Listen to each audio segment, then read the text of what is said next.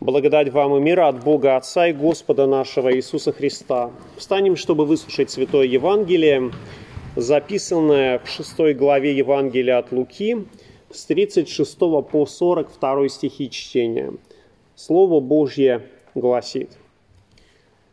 «Итак, будьте милосерды, как и Отец ваш милосерд. Не судите и не будете судимы, не осуждайте и не будете осуждены. Прощайте и прощены будете, давайте и дастся вам, мерою добрую, утрясенную, нагнетенную и переполненную отсыплют вам в лоно ваше. Ибо какую меру мерите, такую же отмерится и вам. Сказал также и притчу. Может ли слепой водить слепого? Не оба ли упадут в яму? Ученик не бывает выше своего учителя, но, усовершенствовавшись, будет каждый как учитель его. Что ты смотришь на сучок в глазе брата своего, а бревна в твоем глазе не чувствуешь? Или как можешь сказать брату твоему, брат, дай я выну сучок из глаза твоего, когда сам не видишь бревна в твоем глазе? Лицемер, вынь прежде бревно из твоего глаза, и тогда увидишь, как вынуть сучок из глаза брата твоего. Аминь. Это Святое Евангелие. Слава тебе, Христос. Садитесь, пожалуйста. Сегодняшний евангельский текст чрезвычайно хорош. Он действительно замечательный и его на самом деле хватило бы не на одну многочасовую проповедь, а на несколько, потому что действительно очень много хороших, важных мыслей мы здесь находим. Воистину Христос был прекрасным проповедником. Но начнем размышлять над тем словом, которое нам сегодня дано, и да поможет Господь понять нам его и принять э, своим сердцем. И начинается все с тех простых э, слов. Господь призывает и говорит, будьте милосердны. И что означает быть милосердным? Самый простой ответ на этот вопрос, э, это означает иметь милостивое сердце. Что такое милостивое сердце? Сердце, которое исполнено любовью, только такое сердце может быть милостивым сердцем. И когда Спаситель обращается к людям и говорит «будьте милосерды», он обращается не к нашему разуму, а, а обращается именно к нашему сердцу, э, э, потому что разум способен принять и понять многое, а вот э, для того, чтобы это было принято сердцем, нужно что-то иное, нужно что-то большее. Ведь поскольку Э, человеку по своей греховной природе проще ненавидеть, чем любить, проще пройти мимо человека, чем остановиться и оказать помощь, проще отомстить, чем простить и отдать все в руки Божьи. И наше сердце порой оно ищет таких простых путей, чтобы сделать, чтобы не напрягаться для себя, и как вот, вот не особенно думая даже над тем, что произойти, что, что, что мы можем сделать. И поэтому, конечно, милосердное сердце – это не то, что нам принадлежит по природе, именно то сердце, которое дает Господь. Потому что милосердие, оно присуще прежде всего Богу, но не нам. Ибо милосердие означает бесконечную любовь а кто обладает вот даром любви от рождения среди нас, людей? А, возможно, что те люди, которые нас окружают и которые делают нам добро, мы к ним испытываем любовь. Но если человек нам не сделал никакого добра, и у нас не было каких-то положительных ассоциаций с человеком, как мы можем сказать, что в нашем сердце к этому человеку родится любовь? И Экклезиаст, например, нам говорит, сердце сынов человеческих исполнено зла и безумия в сердце их, в жизни их. Но так действительно было, но, слава Богу, можно вспомнить слова апостола Павла, который говорит, что любовь Божья излилась в сердца наши Духом Святым. Щедрый милостив Господь и долготерпелив и многомилостив. Такие слова мы слышим часто, особенно я люблю в начале богослужения эти слова произносить, потому что они действительно а, показывают нам, что Божье милосердие, оно велико, и этот текст э, из начала богослужения, он основан на 102-м псалме. И вот в 102-м псалме есть еще другие мысли, которые обычно не звучат на богослужении, но тем не менее также важные. А, там есть такие слова, что Бог не до конца гневается и не вовек негодует не по беззакониям нашим сотворил нам, и не по грехам нашим воздал нам. И также как мы слышим, как Отец милует сынов, так милует Господь боящихся Его. И это воистину такие замечательные слова, которые способны э, внушить в нас э, чувство благодарности и любви, потому что Бог э, представляется нам как э, Небесный Отец, который прощает как сынов, как, э, как дочерей, и это очень очень ценно. И именно такой милости, которой исполнен сам Господь, Он ожидает и от нас. Это вполне логично, потому что мы сотворены по образу и подобию Божьему, и если Бог исполнен милосердия, исполнен милости, то и от своего творения, от нас с вами Господь ожидает такого же. И, по сути дела, можно сказать, что эти слова, они вторят или повторяют другой призыв, который мы тоже найдем в Священном Писании, в книге Левит, «А, «Будьте святы, потому что я свят». И вот когда мы обращаемся к этим словам, то они нам кажутся более невыполнимыми, потому что «будьте милосерды» еще вроде бы как можно попытаться сделать и проявить милосердие, а вот когда звучат слова «будьте святы», а, уже нам кажется это более сложно. И мы можем попытаться исполнить это, но все это окажется бесполезным и не увенчается успехом. Мы не сможем исполнить волю Божью а, в совершенстве, и когда мы с вами поймем это, когда мы с вами отдаем себе отчет в том, что не способны исполнить волю Божью, то тогда слова о том, что Бог а, не только свят и праведен, но также милостив и долготерпелив, они становятся для нас таким утешением, что Господь не по беззакониям нашим сотворяет и не по грехам нашим воздает.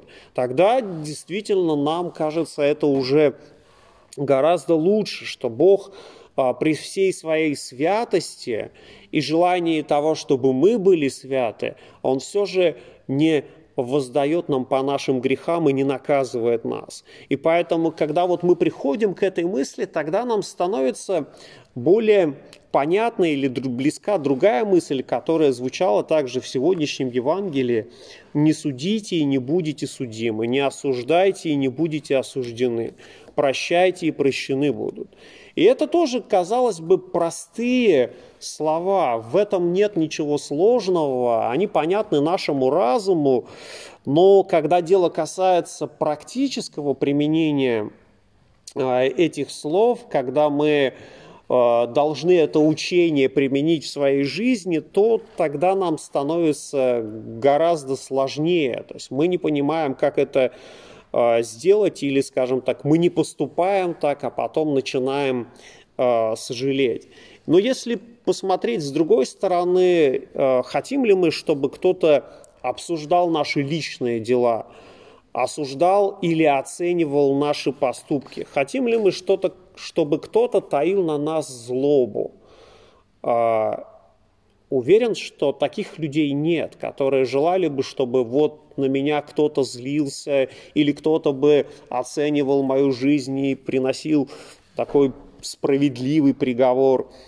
И поэтому, конечно, если мы проецируем это на себя, то эти слова, они не звучат нам каким-то таким страшным законом, но звучат как некоторая защита, которая Бог поставляет над нами, чтобы нас не осуждали, чтобы никто не вмешивался в нашу личную жизнь, чтобы не судили несправедливо, чтобы мы были прощены, потому что нам этого действительно хочется, когда мы в чем-то ошиблись. Мы не хотим наказания, но мы хотим, чтобы нам, нас простили. Э, и это действительно, это действительно так. И поэтому, конечно, эти слова из сегодняшнего Евангелия тоже важны и тоже должны быть в нашей жизни не в плане декларации, а именно в плане такого применения. И также Господь наш Иисус Христос говорит, давайте и дастся вам мерую добрую, утрясенную, нагнетенную и переполненную, отсыплет вам в лоно ваше. Ибо какую меру мерите, такое же отмерится и вам. И, конечно, становится понятно, что э, эти слова, они полностью исключают какие-либо двойные стандарты. Вот чего-чего, а их в нашей жизни быть не должно.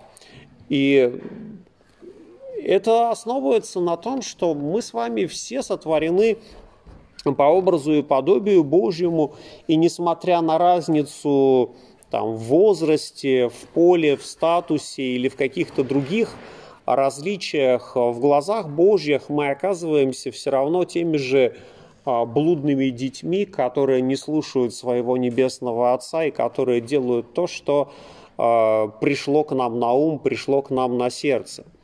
И в этом ключе мы оказываемся абсолютно одинаковы. И, конечно, как таких а, непокорных детей Бог а, воспитывает, назидает и ждет от нас не только ответной любви к Нему, но и друг к другу, поскольку мы дети все одного а, Небесного Отца. И каждый из нас должен как творение Божье испытывать любовь, сострадание к человеку, который подобен, э, подобен нам.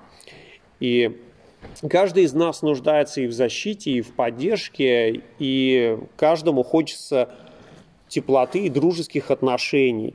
Но иногда по дружбе своей мы советуем э, своим друзьям но не всегда наши советы оказываются уместными и компетентными. И в этом ключе, конечно, Христос тоже и говорит о том, что может ли слепой водить слепого, не оба ли упадут в яму. Поэтому, когда мы как будто раздаем советы, нам тоже следует подумать о том, а насколько мы вправе такие, а, такие советы давать. И переходя к дальнейшему наставлению и научению, которое здесь в этом Евангелии мы слышим, Христос также и говорит, ученик не бывает выше своего учителя, но усовершенствовавшись будет всякий, как учитель его.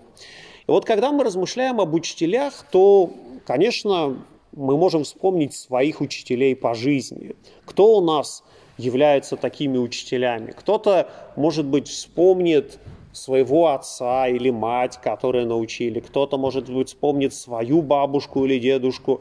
Кто-то может вспомнить соседнего деда, который жизни учил. А, возможно, кому-то на память придет учительница младших классов или какая-то другая учительница, которая что-то, как нам кажется, сделали важно в нашей жизни. Вот в таких земных вопросах мы с вами сталкиваемся с тем, что у нас всегда есть у кого поучиться и а, воспринять опыт другого человека. И это действительно так. В нашей земной жизни учителей у нас оказывается много. Но что касается духовной жизни, вот Христос здесь говорит несколько иные вещи. Он говорит о том, не в этом э, Евангелии, в другом, что один у вас учитель Христос. То есть он главное подчеркивает, что в духовной жизни нам не следует искать где-то везде, что могут быть какие-то духовные учителя, которые откроют нам истины. Но один у нас учитель Христос. И это действительно так, когда мы в христианской церкви говорим об учении Христовом, то, конечно, на первый взгляд нам может показаться о том, что это само Евангелие. Само Евангелие – это средоточие учения Христа, но также мы неоднократно вспоминаем слова из э, пятой главы Евангелия от Иоанна, в которых Христос говорит, а, исследуйте Писание, ибо вы хотите иметь через них жизнь, а они свидетельствуют о мне.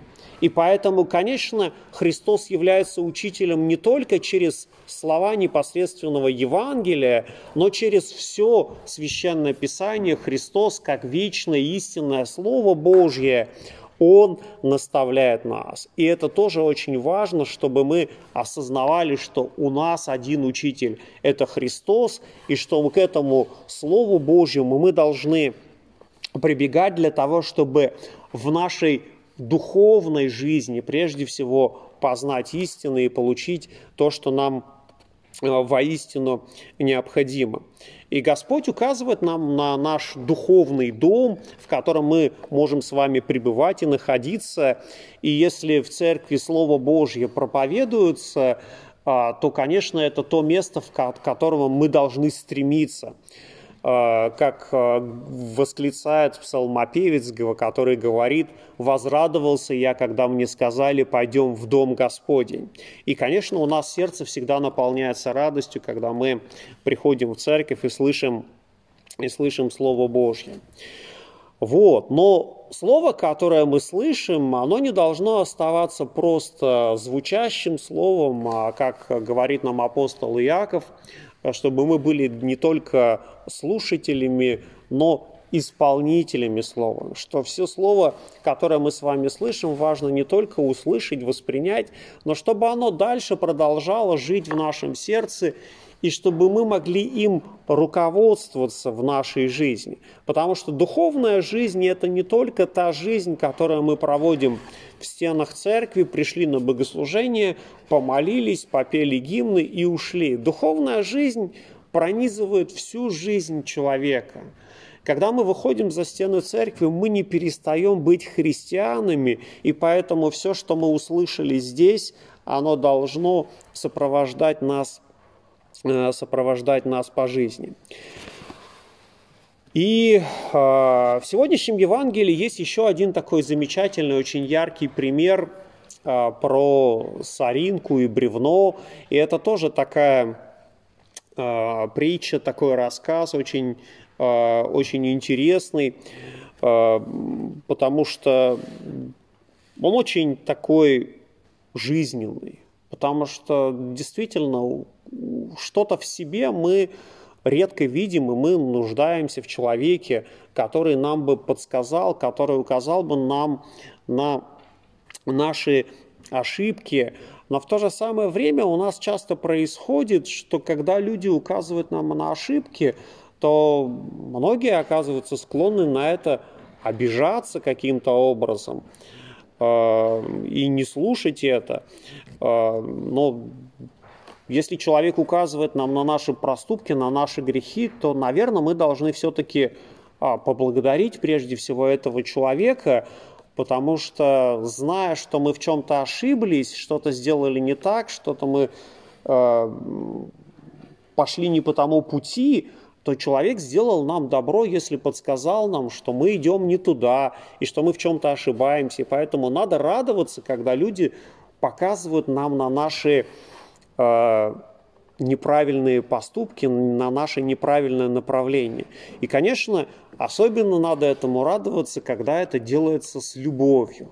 Потому что если это делается без любви, то нам как-то такие наставления не особенно хочет, хочется слушать.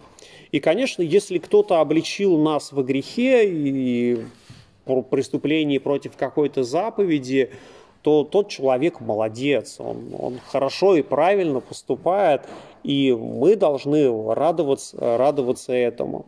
А, но в то же самое время мы должны помнить, что да, само обличение во грехе, оно должно делаться в любви, а не просто как некоторый повод уколоть человека, каким-то образом указать на его недостоинство. Вот. И сегодняшнее Евангелие, оно действительно такое хорошее, интересное.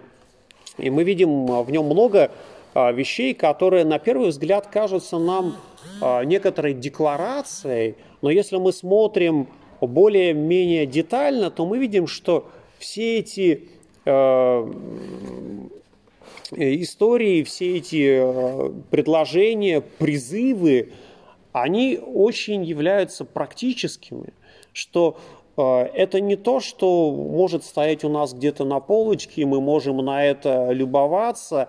Это то, что мы можем применять в нашей жизни, не дожидаясь какого-то своего звездного часа, но каждый день э, встречаясь с людьми, общаясь с людьми, мы можем применять это в нашей жизни.